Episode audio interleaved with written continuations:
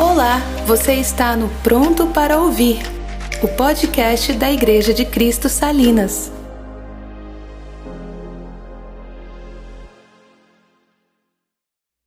Nós servimos a um Deus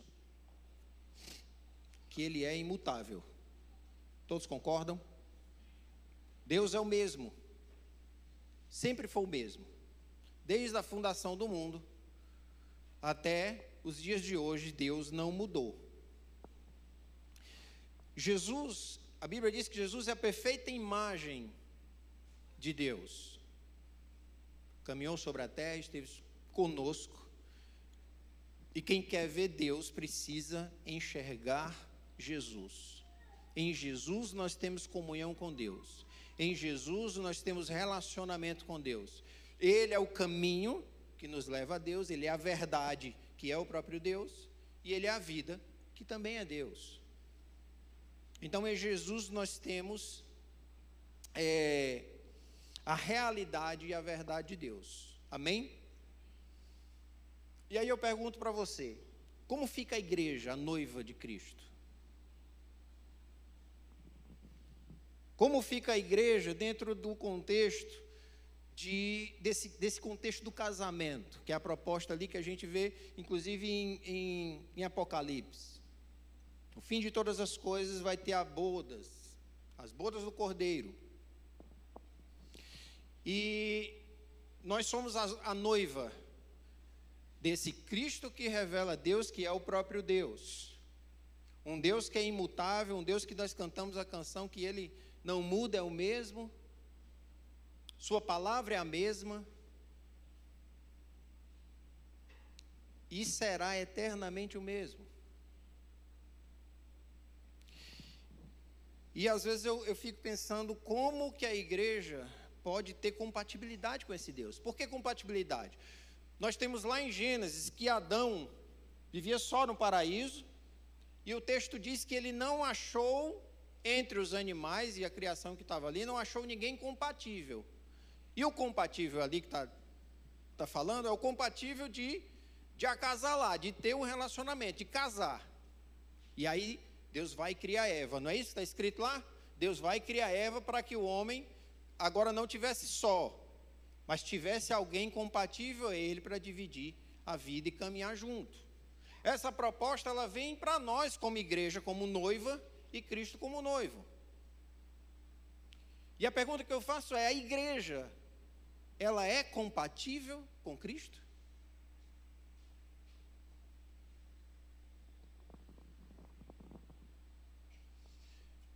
Ela tem um compromisso de compatibilidade, e quando eu falo de compatibilidade, é essência. É a mesma raça, vou chamar assim. O homem não podia ser compatível com nenhum animal porque era de raça diferente. Era de forma de. O modelo era diferente. Não tinha compatibilidade nem de mente, nem de coração e nem de, de, de corpo. E a proposta da igreja não é casamento. Nós não somos a noiva. E aí eu volto à pergunta: a igreja, ela tem se tornado compatível com o noivo? Sua essência. Porque quando nós nos convertemos, nós passamos pelo processo de batismo, que simboliza uma transformação de natureza, não é isso? Nós não temos mais a natureza pecaminosa, que era incompatível com Cristo, e agora nós temos a natureza santa, que é compatível com Cristo. Mas o que define a nossa mudança e a nossa transformação de, de essência? O que define são os nossos passos. Depois da nossa transformação. Não é isso? As nossas atitudes depois da transformação. A nossa caminhada depois da transformação. Porque Paulo vai dizer o quê? Que antes nós éramos escravos do pecado. E éramos guiados pelo pecado. Mas agora que nós somos nova criatura, não somos mais dominados pelo pecado, somos agora dominados pelo Espírito. e direcionados pelo Espírito, pelo Santo Espírito. Nós tivemos há pouco tempo aí uma onda, ainda está dentro dessa onda de tentar é, atualizar né, algumas coisas na igreja. E eu não estou falando de, da, da, das formas das músicas serem cantadas na igreja, não estou falando da, da fumaça, que aqui na igreja ainda está meio descontrolado, estão botando demais, às vezes de menos, das luzes coloridas, não estou falando disso. Porque isso não significa nada. Eu estou falando da própria essência da igreja. Nós somos uma igreja imutável? Ou nós somos uma igreja que se atualiza? Conforme a sociedade se atualiza. Conforme as necessidades da sociedade se atualizam. Não, um Deus imutável precisa de uma igreja imutável. Amém? Abra sua Bíblia em Apocalipse. No capítulo 4, do verso 8 ao 11.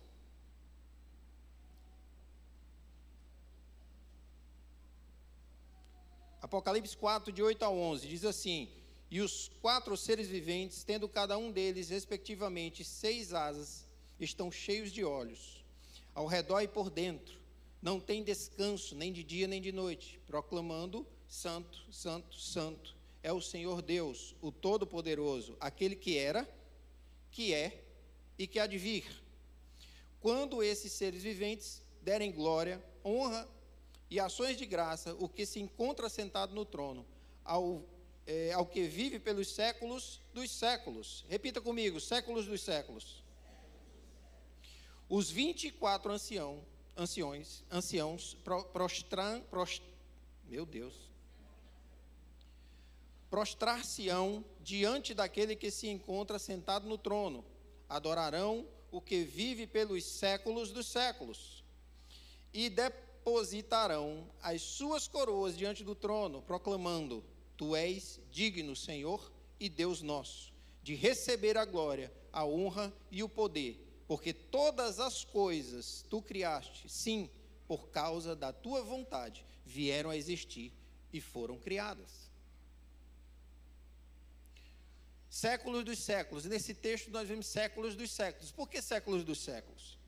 Por que não Deus da eternidade? Porque séculos dos séculos é a forma que nós, humanos, mortais, temos para contar séculos dos séculos. O texto está dizendo o quê? Está dizendo que esse Deus imutável, ele é o Deus imutável para a igreja que vive nos séculos e nos séculos, porque Deus não se limita ao nosso tempo, ele é eterno. Mas quando João escreve que ele é o Deus dos séculos dos séculos, ele está dizendo que ele é o Deus da igreja que viveu desde o começo dos tempos até o dia de hoje e a igreja do futuro. Se ele não voltar hoje. Quisera Deus que ele volte hoje. Mas é um Deus que representa a imutabilidade, é um Deus que representa a sua é, é, não variação, nem atualização,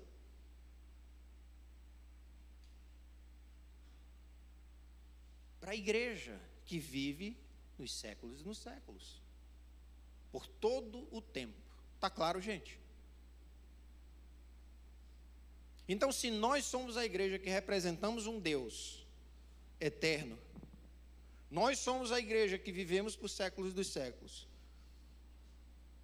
Que Deus nós representamos, se há variação, se há atualização, se há modificações, pelos séculos dos séculos. Entenda bem, não estou falando aqui que nós temos que viver como a igreja de Atos vivia, no sentido é, físico.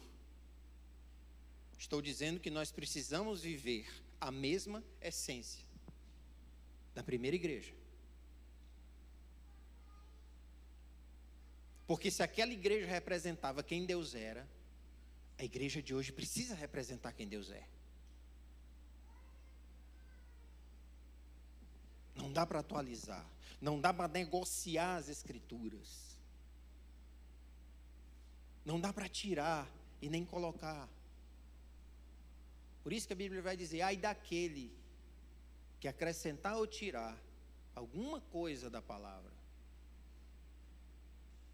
Porque está mexendo não é no livro, está mexendo na essência de Deus, entregue para nós. Entenda, Deus não se resume isso aqui. Mas foi isso aqui que foi entregue para nós. A medida e a porção que a igreja precisa é essa medida e essa porção que está aqui. Talvez é o que a gente suporte, né? Enfim.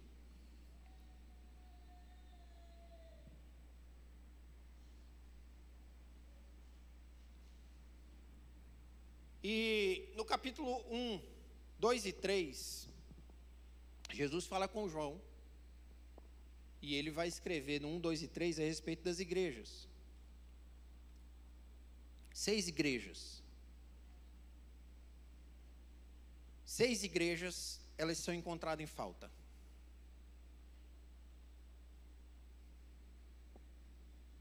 Elas se deixaram levar por algum apelo do momento, da sociedade, alguma coisa que acontece.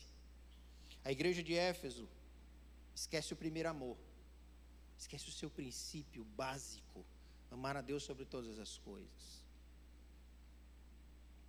O amor se esfria. A igreja de Esmina, é, Pérgamo e Tiatira, o evangelho se mistura com falsas doutrinas.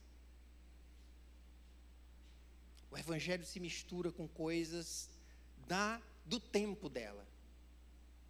O tempo que aquelas igrejas viveram, o evangelho vai vai se misturar com aquelas coisas do cotidiano, com as ideias que estão que estão permeando aquele aquele período. E o evangelho se mistura com aquilo. E eu acho que isso é bem atual.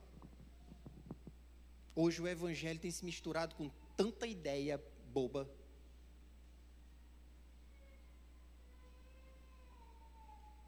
Tanta ideia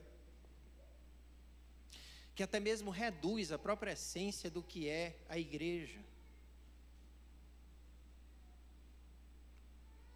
Há algumas ideologias que falam de, é, é, de diferenças de de cor, raça e algumas coisas. Poxa, a Bíblia está falando de acepção de pessoas. Por que, que eu vou resumir apenas para um uma, um detalhe da acepção de pessoas? A Bíblia já fala da, da diferença de, de, classes sociais. E por que, que eu preciso levantar uma bandeira de unidade ou distribuição melhor de renda ou Por que, que eu preciso levantar essas bandeiras? Basta eu levantar a bandeira da verdade. A bandeira da verdade. Para que, que eu preciso de ideias fora do que está na palavra, se a palavra já me é suficiente? Para que, que eu preciso de movimentos fora do evangelismo para uma sociedade? Para que, que eu preciso de passeatas, entre outras coisas? Se o Evangelho é mais do que suficiente para a sociedade, a sociedade dessa época, a sociedade de 100 anos atrás, a sociedade de 200 anos atrás, a sociedade de mil anos atrás. E vai continuar sendo suficiente para a sociedade daqui mil anos, se tiver. Eu não preciso perder tempo com ideias e movimentos sociais que não seja a palavra. Porque ideias não transformam ninguém. Ideias não transformam ninguém, só criam conflitos. E é o que nós vivemos hoje. Conflitos por causa de ideias. Porque uns pensam que a solução é, vai ser esse caminho, outros pensam que a solução vai ser aquele caminho. É assim dentro até do casamento. Se não há unidade na palavra, é só ideias. O homem fica com ideia, a mulher fica com outro. Para mim, casamento é um dos milagres mais fantásticos de Deus, porque eu nunca vi duas pessoas completamente diferentes conseguir viver em harmonia. O universo da mulher é completamente diferente do, do, do homem.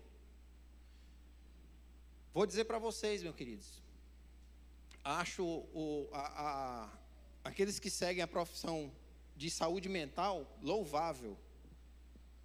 Louvável mesmo. Mas, se não for fundamentado na palavra, meu querido, é só achismo. É só achismo. E aí a gente vira é, é, rato de laboratório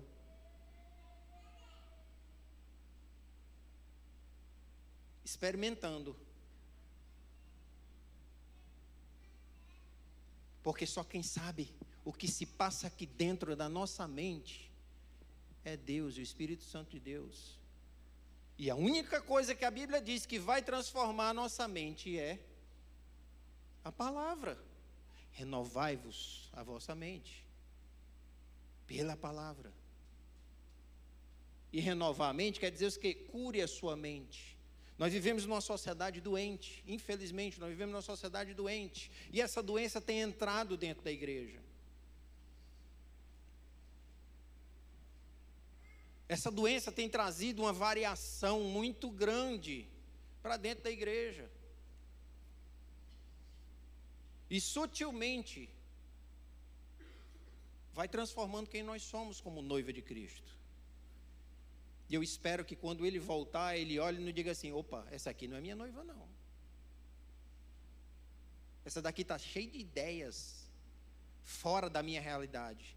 Essa daqui está cheia de jeitos e, e palavreados e, e, e forma de falar diferente. Eu nem entendo o que ela diz. Não consigo nem me comunicar com essa noiva. Paixão tão, tão cheio de mimimi que eu não sei que noiva é essa não. Essa eu não quero casar não.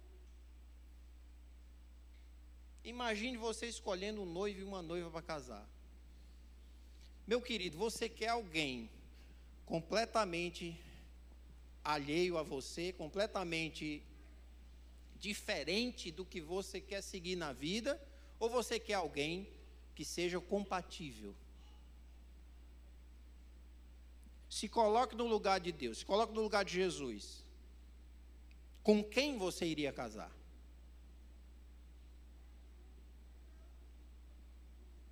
Com alguém que fale a sua linguagem. Com alguém que teve pelo menos as experiências parecido com você.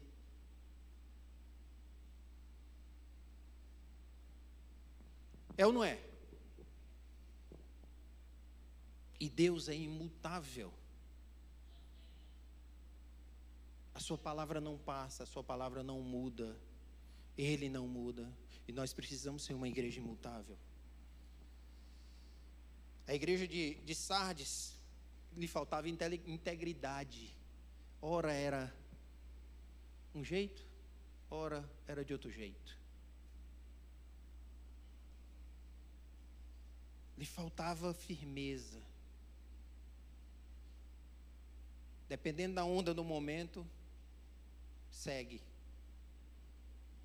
Eu me lembro que teve um tempo na, na área de louvor que nós vivemos que era era tanta onda de louvor que você tinha que ficar, uma época que não, não tinha internet, né? Eu não sou velho não, tá? Mas era uma época que não tinha internet, e aí você tinha que ficar ligado nas, nas, é, nas bandas né, evangélicas que iam para a cidade. Aí você tinha que ficar ligado qual era o jeito. Gente, era tanta marmota. Teve uma banda que eu me lembro, teve uma época que inventou de que a onda agora, que Deus ia falar, da forma que Deus queria falar na adoração, era adorar de costa. Então a banda ficava toda de costa. Todo mundo adorando de costa. Era cada marmota. Todo dia era um vento novo. Todo dia era uma ideia nova. Hoje a gente não tem mais isso na área do louvor, tá? Mais ou menos ali. Mas em outras áreas a gente tem isso aí, é um Ctrl-C, Ctrl-V. É tanto método de crescimento, é tanto método de, de, de, a igreja cresça, de multiplicação, que tem muita gente que nem ora para colocar o método, aplicar. Simplesmente chega e está dando certo? Eu vou fazer na minha igreja. Vou fazer na minha igreja. Como se a missão fosse encher a igreja. Às vezes eu vou encontro com alguns pastores. E a primeira pergunta que me fazem: quantos membros tem na sua igreja? Não sei quem foi que disse que isso é sinal de saúde.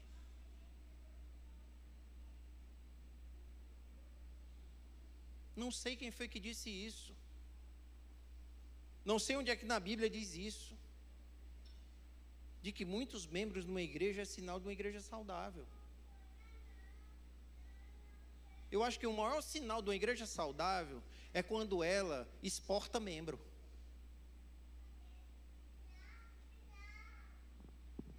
Um está lá servindo na outra igreja, o outro está lá no outro canto, o outro foi para missão, o outro foi não sei para onde, o outro foi Eu acho que uma coisa mais saudável do mundo, de repente, era, sei lá, evangelizar para as outras igrejas.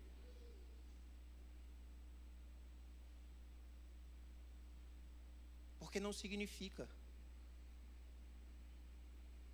E aí eu digo para você, se você está aqui, porque aqui é uma igreja legal, arruma outra igreja. Esse não é o motivo de você estar tá aqui. O motivo de você estar tá aqui é se Deus lhe trouxe para esse lugar, para ser corpo juntamente conosco. Esse é o motivo. E a igreja vai seguindo alguns caminhos que não são bíblicos. O próprio Jesus diz assim, numa das suas últimas orações, diz assim: Deus, aqueles que você me confiou, só um que estava destinado à perdição. Estava falando dos doze. Não estava falando das multidões. Jesus estava dizendo para Deus que o que foi confiado a dele foi doze. Também não vou transformar isso num método. 12 gera 12, gera 12, gera 12, gera 12. Daqui a pouco nós somos milhares de 12. Mas é um sinal de que nós precisamos ser igreja com quem está aqui, com quem está perto, com quem está próximo, aqueles que Deus nos confiou, porque a Bíblia diz que Deus acrescenta os que vão sendo salvos. Nós evangelizamos e vai ter aí o, o, o, o seminário de evangelismo e, o workshop de evangelismo, porque nós precisamos evangelizar. Nós precisamos falar daquilo que nós cremos, e isso aumenta a nossa fé e fortalece quem nós somos como igreja. Foi assim desde o princípio. Está lá em Atos. Enquanto eles adoravam, se dedicavam ao ensino dos apóstolos, se dedicavam ao ensino dos apóstolos, partiam o pão de casa em casa, se reuniam tanto na, na nas casas quanto na, na igreja, no templo. E aí o texto diz no finalzinho: e Deus acrescentava os que iam sendo salvos. Foi assim desde o começo e precisa ser assim até hoje. Acredito que Deus nunca vai nos dar um, um método de crescimento. Primeiro, porque nós não estamos procurando. Porque eu quero que Ele acrescente os que vão sendo salvos. Agora, eu tenho que ter um compromisso como igreja de pregar o Evangelho, porque isso aumenta a minha fé isso aumenta o meu relacionamento com Deus. E outra, eu não posso pa parar de falar do meu namorado. É ou não é, gente?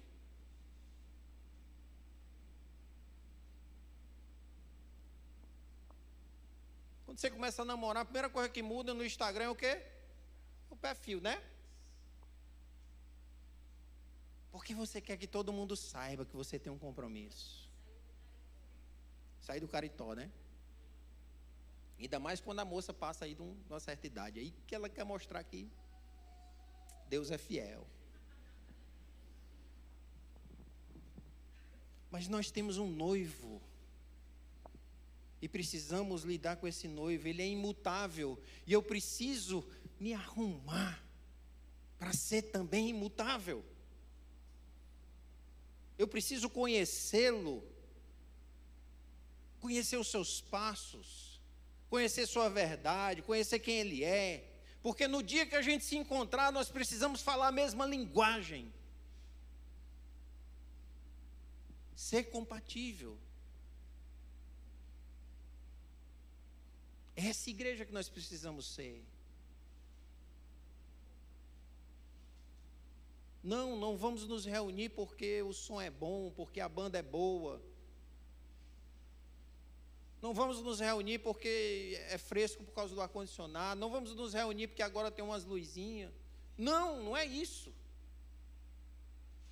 Claro que o ambiente é para nós. Gente, deixa eu dizer um negócio para você. E vou ser bem claro. Deus não recebe a fumacinha que sai. Deus não recebe essas luzinhas. Deus não recebe esse telão. Deus não recebe nenhum desses instrumentos. Deus não recebe isso. Desculpa, isso é muito pequeno. Deus não recebe a nossa voz, é muito pequeno. Você acha que o coral de anjo canta igual a gente? Oh. Às vezes o pessoal posta um, uns trechos do vídeo e fica cantando junto. Aí sai o áudio da pessoa cantando. É muito engraçado. E eu às vezes fico pensando, cara, tem gente que diz assim: não, Deus recebe sua voz desafinada. Não, Deus não recebe nem sua voz afinada. Deus recebe seu coração.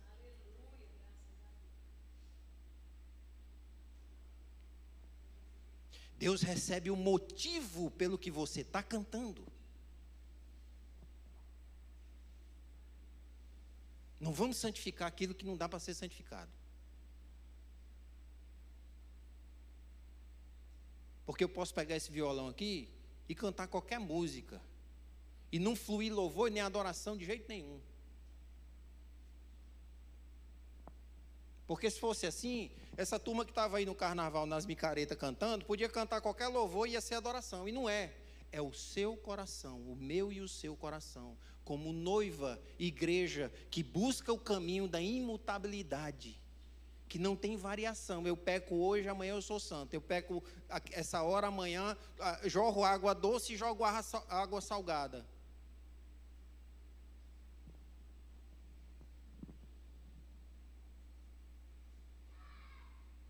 Deus recebe a nossa adoração por causa da nossa intenção de adorá-lo, o nosso desejo de adorá-lo, porque nós somos imperfeitos e a nossa adoração é imperfeita.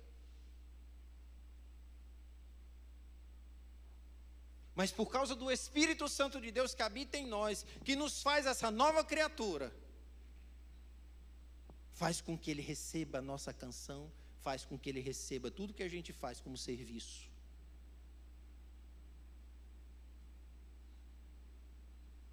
Faz com que ele, é, ele receba a intenção de que nós colocamos esse ar-condicionado aqui. Faz com que ele receba tudo isso, o som, tudo isso, por causa da nossa intenção de adorá-lo e de servir uns aos outros. Mas quem escuta as caixas, a, o som que sai dessas caixas são, somos nós. Quem se beneficia do, do clima somos nós. Não vamos santificar aquilo que, que não é santo. Por que, que eu estou falando isso, gente?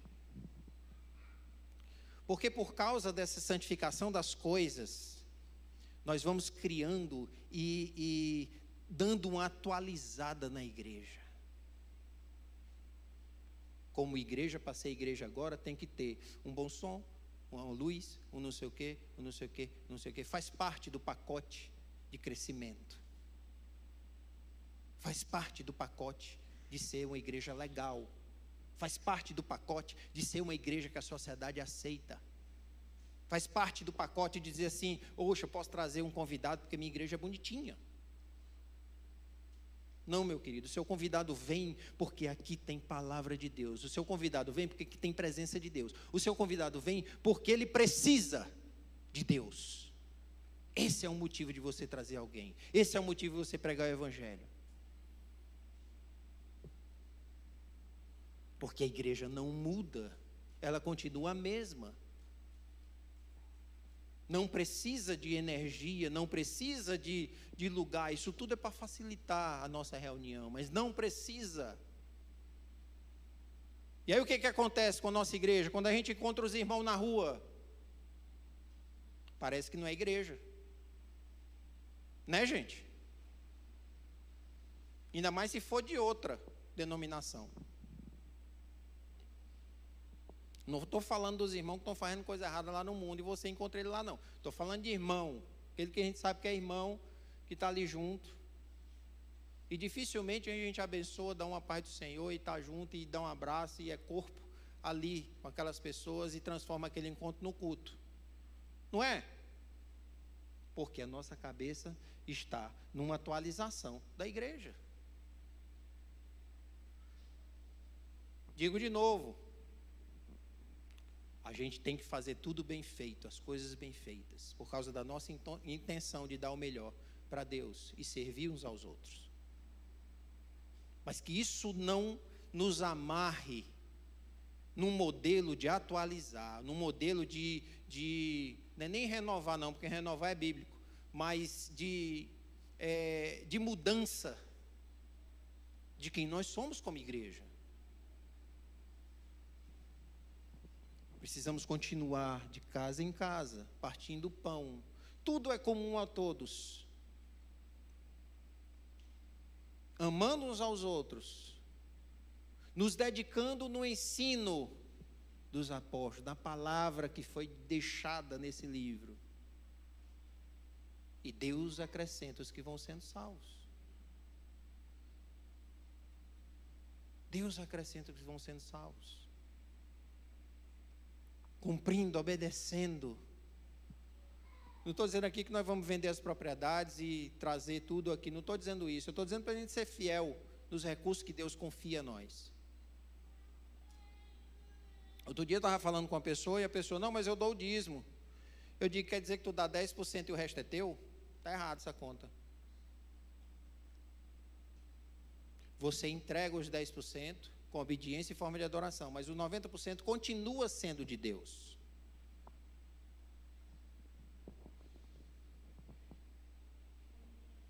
Não é porque você dê 10% que os 90% está abençoado. E vai fazer, multiplicar e vai fazer. Não.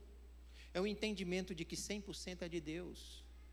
Porque, ó, no estalar de dedo, você vai para debaixo de uma ponte. Não são, não é o patrão que paga, é Deus que abençoa. E aí vem a nossa fidelidade como a igreja que a Bíblia fala tem que ter. Fidelidade. Tudo que, ah, eu vou comprar um piper. Porque quem não sabe o que é piper é um bombom. Aí eu pego cinco centavos. Você nem se um piper vale cinco centavos, né? Mas na minha época era, era mais barato. Um real que seja. 20 centavos, pronto. Aí eu pego 20 centavos, achando que 20 centavos é meu, e vou comprar esse pipe. Meu amigo, se Deus não abençoar, eu me engasgo com esse pipe e morro. Porque Deus é Deus. E eu preciso entender, 20 centavos do Senhor, Deus, eu, eu posso. Eu posso comprar um pipe. Essa é a noiva que Deus espera. Ou você quer um esposo ou uma esposa que gasta adoidado e nem conversa com você.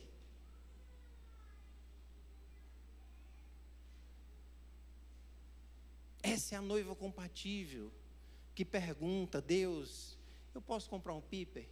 E aí Deus diz assim: Meu filho, compre o piper. Não se preocupe, você não vai se engasgar com ele. Estamos juntos. Ou pode ser que ele disse: Não, meu filho, não compre o piper. Não compre o piper. Eu tenho uma lagosta para você. Por menos de 20 centavos. E Deus vai orientando e dando aquilo que é melhor. E aí a gente entende que a gente come o melhor da terra, sendo noiva. Sendo noiva, Deus nos direciona.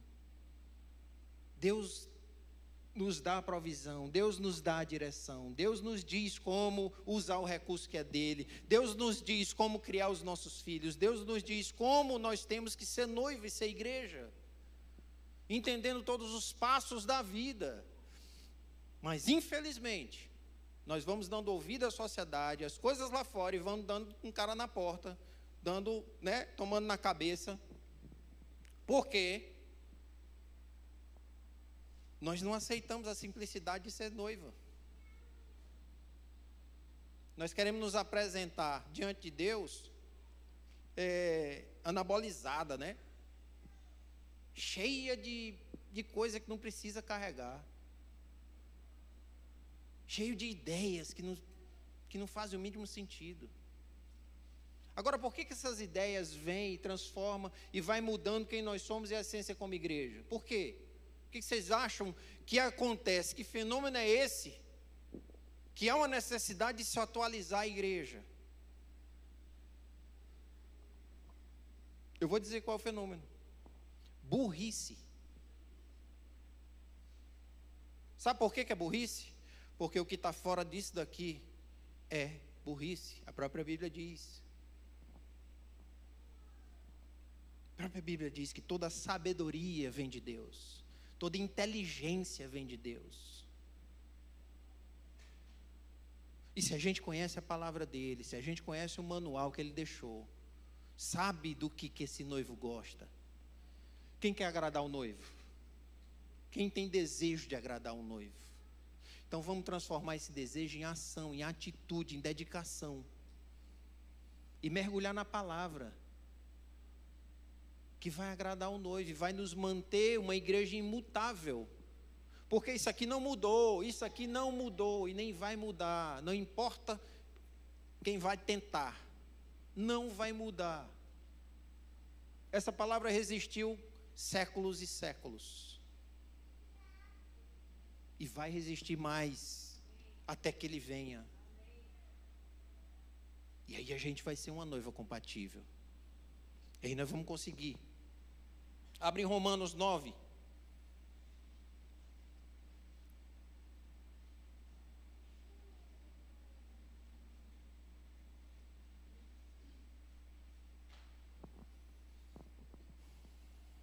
Romanos 9, do verso 22 ao 26, diz assim: Que diremos, pois, se Deus, querendo mostrar a sua ira e dar a conhecer o seu poder, suportou com muita longanimidade os, os vasos de ira preparados para a perdição, a fim de que também desse a conhecer as riquezas da sua glória em vasos de misericórdia, que para a glória preparou de antemão, os quais somos nós, a quem também chamou, não só dentre os judeus, mas também dentre os gentios. Assim como também diz em Oséias: Chamarei povo meu ao que não era meu povo, e amada a quem não era amada. E no lugar em que se lhes diz: Vós não sois meu povo, ali mesmo serão chamados filhos do Deus vivo. Nós somos igreja. Os judeus foram escolhidos como povo, mas Jesus vem e abre o leque e coloca nós, gentios, no mesmo barco. Então nós podemos pegar toda aquela promessa e tudo aquilo que foi destinado ao povo, primeiramente escolhido ali com Abraão, e tomar para nós hoje, por causa de Jesus. Por causa de Jesus. Todas as promessas, todas as a realidade que foi distribuída ali faz parte de nós hoje como igreja. Vocês estão entendendo? Tudo, tudo nós conquistamos em Jesus e fazemos parte da mesma família de Jesus. Isso é quem nós somos. Aí eu pergunto para você: você conhece um judeu ortodoxo quando vê, não conhece? Tem um chapéuzinho, tem um, uma costeletinha, né? Uma, uma, uma, uma trancinha, sei lá, um, um rococózinho aqui. Você conhece quando vê. Ou então ele está com aquele, o, o quepazinho na cabeça. Ele tem algum significado, alguma coisa ali nele que identifica ele como esse povo. Aí eu pergunto para nós hoje: quando a sociedade e o mundo olha para nós, o que, que eles veem? Estou dizendo agora que nós vamos fazer uma pulseirinha. Sou de Cristo, sou noiva. Não estou dizendo isso. Eu estou dizendo como é que a sociedade nos identifica. Como que eles nos identificam como noiva? Como eles nos identificam fazendo parte desse povo?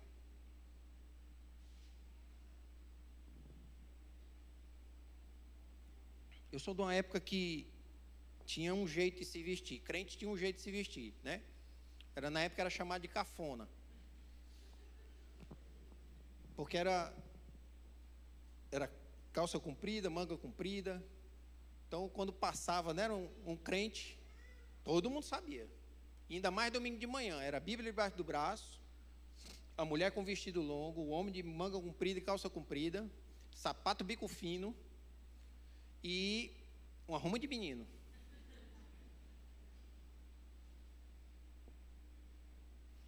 A gente identificava.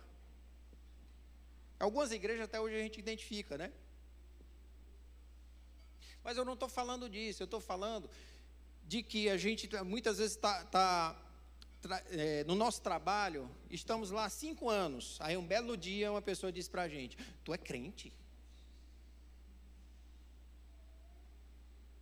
Ou na nossa faculdade, ou na nosso, nossa escola.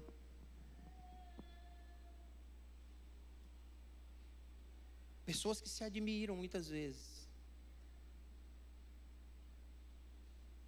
Tu é crente? Já aconteceu comigo.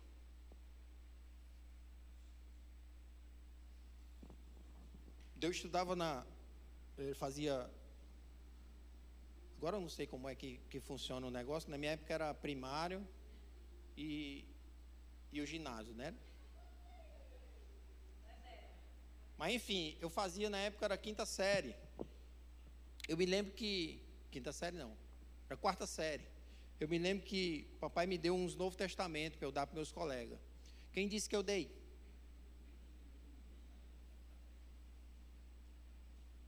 Ficou na minha bolsa até eu voltar em casa. Cheguei em casa e escondi. Papai deu o testamento? Dei.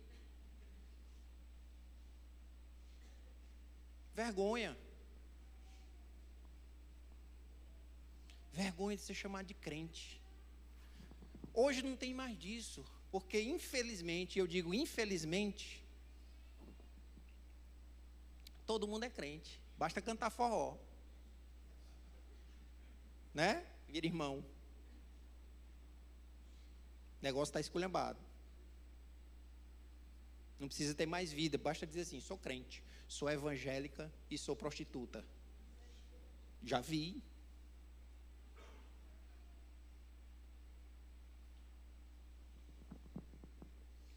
Perdeu a essência, minha gente. Nós perdemos a essência, a essência de ser igreja. Eu estou falando de forma geral. Graças a Deus, essa, essa igreja aqui não mas de forma geral. Mas nós precisamos resgatar o nosso, é, o nosso modelo de noiva. Precisamos resgatar. Precisamos resgatar. Às vezes a gente escuta até a frase assim: Ai, tu é crente, mas tu é tão legal. Em outros contextos, é, nós somos crentes legais. Porque nós aceitamos todo tipo de pecado. Gente, eu já vi tanto testemunho, porque não é testemunho, é história triste. De gente que diz assim: Eu amo a minha igreja, eu gosto porque eu, eu, eu posso continuar com a, com a minha bebedeira, eu posso continuar com a minhas, é, é, minha prostituição, e o pastor não diz nada, não tem problema nenhum, me aceita do jeito que eu sou. É lindo, né? E tão terrível. Outro dia eu estava assistindo um, um filme, uma coisa com a Melissa, e a cena era a seguinte, preste atenção. A cena era a seguinte: eram dois homens conversando, um já era pai e o outro tinha acabado de ser pai. E aí o cara diz assim: é difícil, né, ser pai? Porque agora você sabe como é ter o coração fora do seu corpo. Você faz tudo por um filho. E o outro dizendo: é mesmo, é verdade. Agora você sabe o que é amor quando você tem um filho. E o outro dizendo é verdade. Uma cena mais bonita do mundo, aquele fundo musical, né? Bem. E uma cena linda. E aí eu virei para a Melissa e disse assim: Olha aí a mensagem do diabo. Olha a mensagem do diabo. A Bíblia diz que nós somos, eu disse para ele, a Bíblia está dizendo que nós somos uma só carne com o nosso cônjuge, não é com os nossos filhos. A Bíblia diz que nós somos, com o nosso cônjuge, uma representação de Cristo e a igreja. E isso é imutável. Não é com os nossos filhos. A Bíblia diz que os nossos filhos nós criamos como flecha para alcançar mais na frente. E aí, como é que está hoje a atualização da igreja que vai junto com a sociedade? Não, marido e mulher você pode largar, o filho é para sempre. E não é, minha gente, porque os filhos um dia vão ter família, vão ser marido e mulher de alguém. E glória a Deus por isso, porque é para isso que a gente cria filho, para que eles vivam aquilo que Deus tem para eles e vão casar e glorificar a Deus no casamento e representar e anunciar Cristo e a sua igreja. Mas os casamentos não têm mais valor. E isso entra na atualização da igreja. Hoje nós temos pastores que é casado o quê? Quatro, cinco vezes? E se diz que é pastor. E é isso que eu estou falando, gente. Nós precisamos voltar à imutabilidade da igreja. E depende de mim, depende de cada um de nós. Sermos igreja como é para ser. Vivermos igreja como é para viver sem mudança, sem variação, sem ser levado pelas ondas, sem se deixar influenciar por uma sociedade caída. E que precisa que nós sejamos imutáveis, porque o mundo está procurando referência. Está procurando para quem olhar. Está procurando aprender como é que se vive, porque não é fácil viver sem Deus. E aí eu pergunto: nós somos identificados como igreja? Nós somos identificados como noiva? A Melissa, na quarta-feira, né, lançou um desafio. Foi na quarta? Para a gente pregar o evangelho, convidar e tal, na quarta. Mas é bem isso. A gente entra e sai do nosso trabalho e ninguém diz para ninguém que nós somos casados, nós temos noivo, vamos casar. A gente entra na faculdade para os nossos colegas, a gente não anuncia. Gente, eu estou noivo. Está noivo de quem? Desse aqui, ó. Deixa eu abrir aqui, te mostrar quem ele é. Eu estou noivo desse aqui. Ele deu a vida por mim. Me resgatou, me transformou. Eu estava numa vida de lama, eu estava numa vida assim, e ele me trouxe de volta. E nós estamos noivos e vamos casar.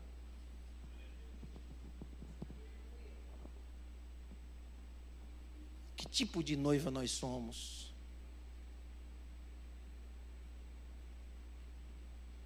Somos reconhecidos como noiva? E qual o nosso propósito como noiva? Abre a 2 Coríntios. Vou encerrar, filha. Me disse, está me dando um toque, está na, quase na hora. 2 Coríntios 3,18 diz assim: Ora, tudo provém de Deus que nos reconciliou consigo mesmo por meio de Cristo e nos deu, nos deu o que, gente? O que está escrito aí? O ministério da reconciliação.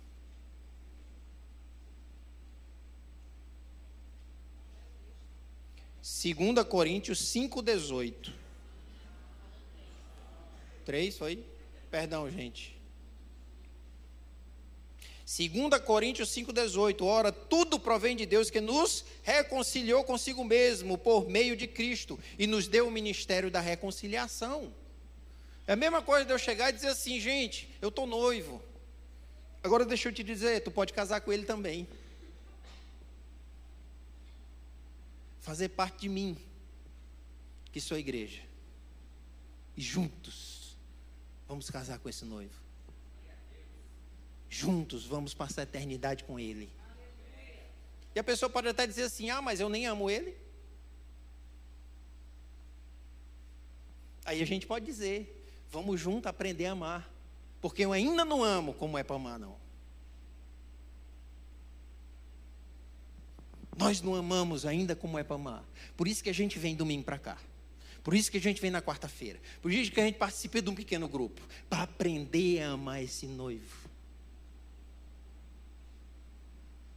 Por isso que a gente fala dele. Porque cada vez que a gente fala dele, nossos olhos se acendem mais, nossa paixão aumenta, nosso desejo aumenta. Por isso que a gente canta e louva, para que esse desejo aumente mais, para que essa vontade de estar junto aumente mais. Por isso que a gente é igreja, esse é o propósito da igreja. Temos o ministério da reconciliação, porque fomos reconciliados. Cristo nos reconciliou e nos deu esse ministério. Anuncie, anuncie as boas novas. Vão e anuncie as boas novas. Aí um lá disse: Mas eu não sei falar. Abre a boca que eu vou encher. Se dispõe. Ele está dizendo o quê? Se disponha. Ah, mas eu conheço tão pouco do noivo. Pois diga o pouco que você conhece. Pode ser que no processo você conheça mais. E na verdade é nesse processo que nós conhecemos mais. Anunciando e falando a respeito dele. Glorificando e adorando quem ele é. Olha o que, que Paulo fala em Efésios 4, de 7 a 12. E a graça foi concedida a cada um de nós, segundo a proporção do dom de Cristo. Por isso diz: quando ele subiu às alturas, levou o cativo o cativeiro e concedeu dons aos homens. Dons aos homens. Por isso que a igreja tem dom. Por isso que nós edificamos uns aos outros. No verso 9: Ora, que quer dizer subiu, senão que também desceu é, até as regiões inferiores da terra, aquele que desceu e também o mesmo que subiu acima de todos os céus, para encher todas as coisas. E ele mesmo concedeu uns para apóstolos, outros para profetas, outros para evangelistas, outros para pastores e mestres, com vista ao aperfeiçoamento dos santos, para o desempenho do seu serviço, para a edificação do corpo de Cristo. o preparar da noiva, que vai ficando cada dia mais compatível com Deus imutável. O nosso serviço, os nossos dons, e Deus diz aqui, já distribuiu. Se você recebeu o Espírito Santo, você tem dom. Apóstolo, evangelistas. Você tem. Precisa usar. O corpo de Cristo. Então eu vou e anuncio o meu noivo. Eu digo que eu estou noivo, e digo que ele pode também participar aqui da igreja e pode ser igreja junto comigo e também casar com esse noivo. Ah, mas eu não sei amar, então você vai aprender a amar. Como? Como eu estou aprendendo? Como é que eu estou aprendendo? Com os meus irmãos. Através dos dons que foi dado pelo Espírito.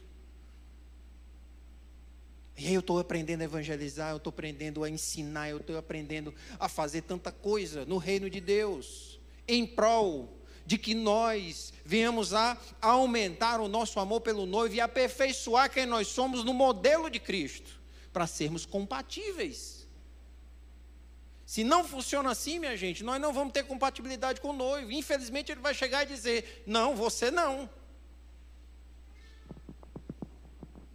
Como tem lá o texto dizendo, muitos vão dizer que curou em nome de, de, de, Jesus, que fez, expulsou o demônio em nome de Jesus e tal, e ele vai dizer o quê? Apartai-vos de mim, vós que praticais iniquidade.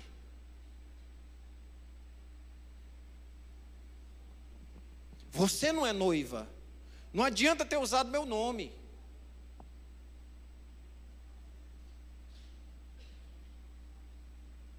Não adianta ter usado meu nome. Você não tem meu sobrenome, você não vai ter meu sobrenome, você não vai casar comigo, você não vai não tem parte comigo.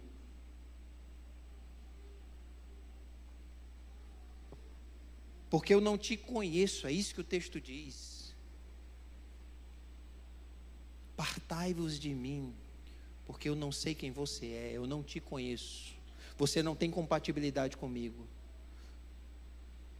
Você usou meu nome, mas nunca anunciou quem eu sou.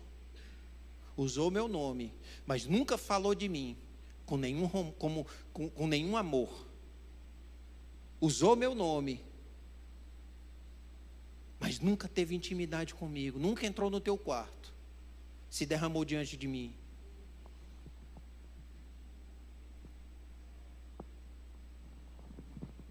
Usou meu nome, mas nunca namoramos. Um Deus imutável quer uma igreja imutável. Vai casar com a igreja imutável.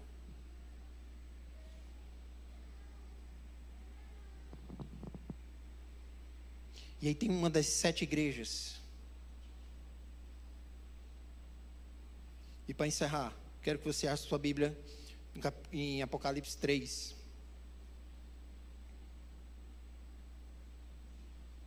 Apocalipse 3, de 7 a 13.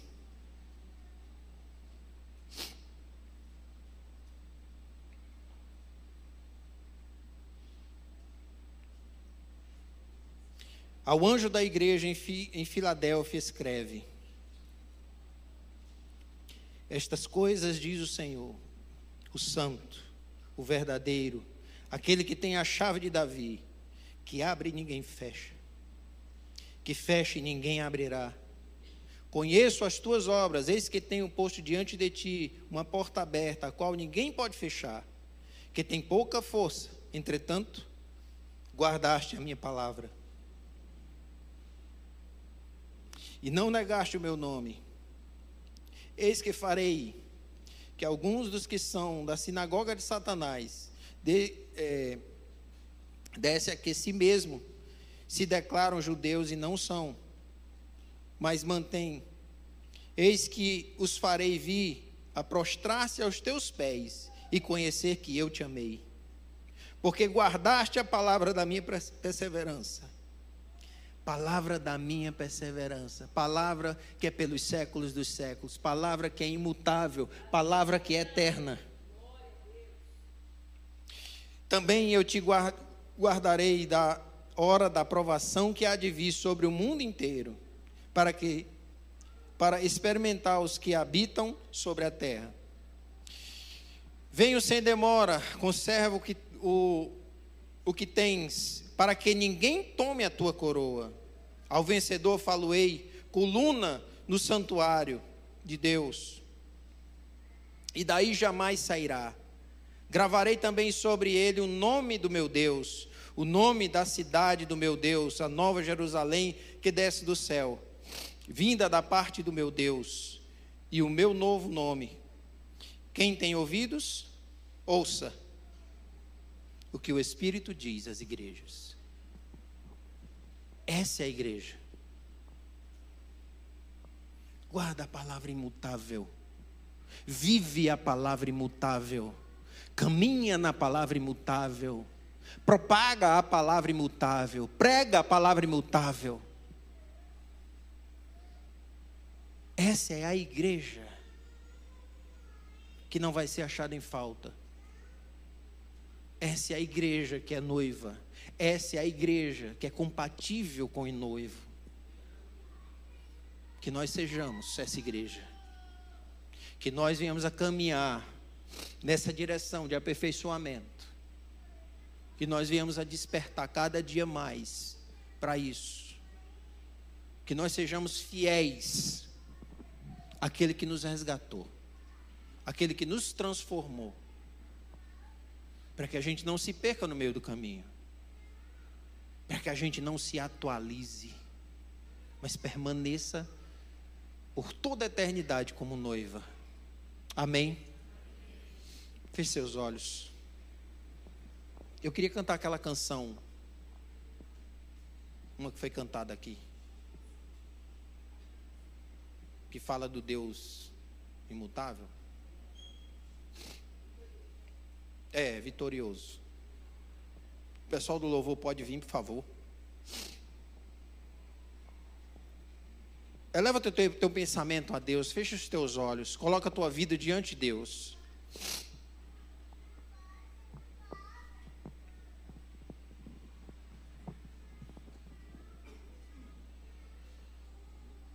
E durante essa canção eu quero que você faça a sua oração. Ele é vitorioso. Ele virá, ele voltará em poder e glória, em majestade. Todo olho vai ver, toda língua vai confessar que Ele é Senhor. Todo joelho não vai aguentar e vão se dobrar diante dEle. E só a noiva vai subir com Ele. Só a noiva compatível, imutável. Só a noiva que é íntegra. Só a noiva que guarda a palavra da verdade eterna vai subir com ele. Coloca teu coração como noiva. Você pode dizer para Deus que talvez você não consiga, e, e, e com certeza nós sozinhos não vamos conseguir.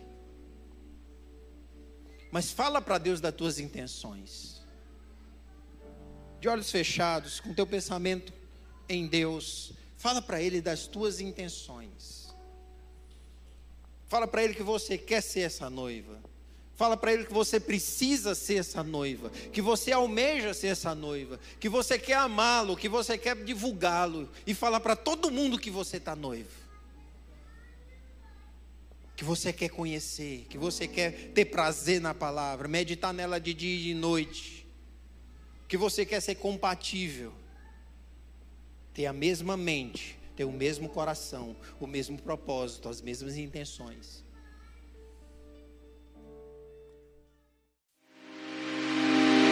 Você também encontra essa mensagem em vídeo em nosso canal do YouTube, Igreja de Cristo Salinas.